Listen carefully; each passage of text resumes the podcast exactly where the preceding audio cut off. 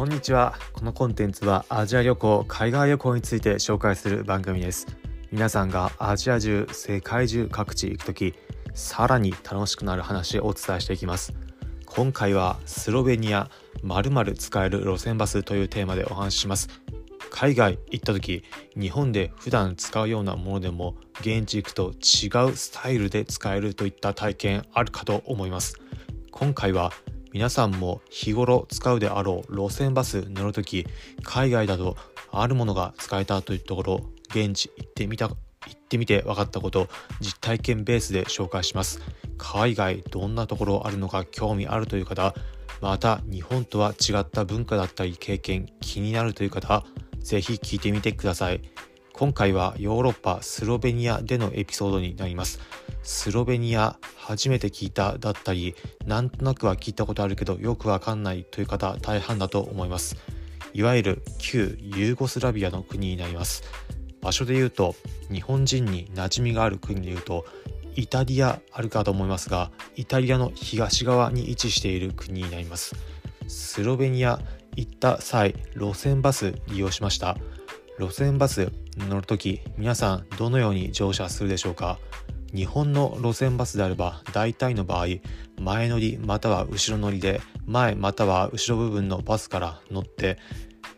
パターン2つあるかと思います。1つ目のパターンは大体が都市部などの定額料金の場合ですが前から乗って運転手の横にある料金のところだったりに定額の料金入れるまたは交通系 IC カードパスモやイコカなどタッチして支払う。降りる時は後ろ側から降りる。そんな形です。もう一つが地方部なのである時乗った区間だったり距離によって運賃変わるもの。だいたい後ろ乗りで後ろから乗って整理券を取る。または交通系 IC カードをタッチして乗る。そして降りる時前側から運転手の横から降りる。乗った区間によって変わる料金を支払う。または再度 IC カードタッチして降りる。そんな形式が大体日本であるパターンかと思います。今回乗ったスロベニアの路線バス区間としては都市部ではなくどちらかというと郊外の部分でした。スロベニアの一番西側の部分イタリアに近い方のエリアスロベニア地図で見ていただくと分かるんですが一部区間だけ海に面しています。アドリア海沿いの町ピランという町からポルトロシュという町まで路線バス利用しました。日本でいうと海沿いの区間を通っていくもの神奈川県の区間で湘南沿いの一部の区間だけ路線バス乗ったそんなところに近いようなイメージです。その路線バス乗った時乗車する際は前側から乗りました。その時支払う時あるものを使いました。何かというとクレジットカードです。日本ではクレジットカードで支払える路線バスほとんどないかと思います、まあ、なぜ使えないのか考えてみると大体の場合クレジットカードだと使うような機械に設備投資かかるというのもありますが支払う時孫つくだったり時間がかかるというところはあるかと思います。日本だと大体ワンマンで運転手の方が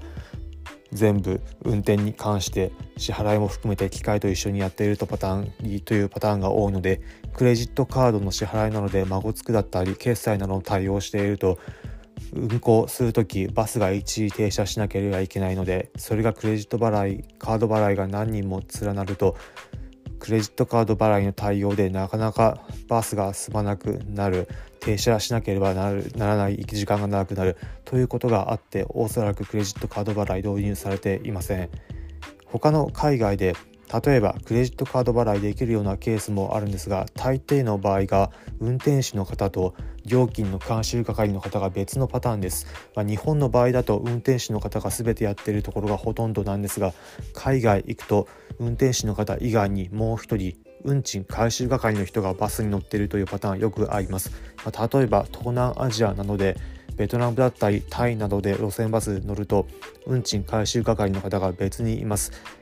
乗車してある程度時間が経つと運賃回収係の人がこちらにやってきてこちら運賃支払って代わりに乗車券をもらうといったパターンになります。ほとんどが現金払いです。それに比べて今回乗ったスロベニアの路線バスは運転手の方1人しかいなかったんですがその乗車する時にクレジットカードが使えました。海外の場合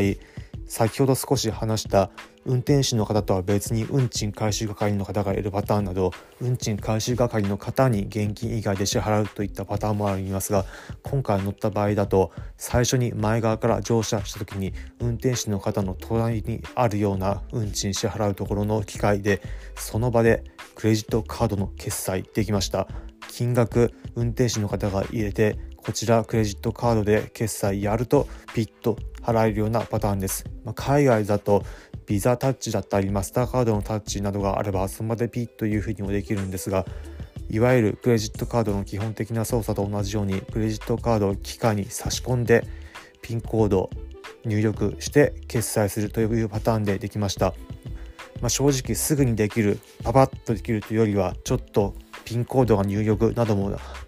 多少は手間ではありますがそのような支払い方もできました。まあ、というのもおそらく地方のローカル路線でそこまで急いでいる人がいない例えば通勤時間帯だったりは少しでも早く到着したい遅刻してはいけないのでバス早く発車してほしいなどとせかせかするような空気もありますがそういった地域ではなくどちらかというと郊外の区間だったのでそんなに急いでいる方は多くなく時間帯にもよりますが利用しているのが学生の方が多いようなおそらくな路線だったのでそこまでせかせかせずクレジットカード払いでもできるというような感じでした、まあ、日本とは違うようなバス海外ではいろいろありますが支払い方法に関しても日本で馴染みがあるクレジットカード意外とバスでは利用できないんですが海外では利用できました。皆さんも海外のいろいろなものを乗った際に日本とは違ってこんなところあったというところ今回は支払い方法に関しまして関してでしたが支払い方法以外にもこんなところあったというところような体験あればぜひコメント欄で教えていただければ幸いです、まあ、ちなみに今回乗った路線海沿いの路線だったのでちょうどバスの車窓からは海の景色眺めることができました。今回乗った区間スロベニアのピランという町からポルトロシュという町までの区間でしたがピランという町近くに塩田あることでも有名です。特産品として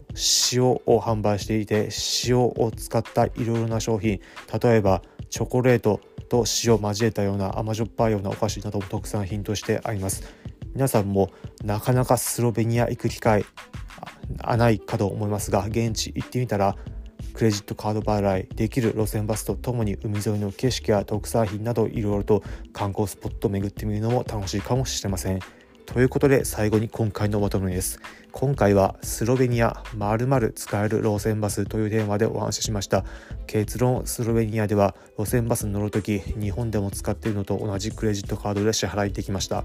今回の放送を聞いて、え、現地そんな風になってるんだだったり現地行くだったり海外どっか行こうかなという時参考になったという方はいいねの高評価ハートマークポチッと押していただければ幸いです。このコンテンツはアジア旅行海外旅行について紹介する番組です。皆さんがアジア中世界中各地行く時さらに楽しくなる話をお伝えしていきます。例えば現地でおすすめのグルメだったりおすすめの観光スポットさらに現地行くとどんな体験できるのかというところ特に日本人として現地ではどんな扱いを受けるのかといったことを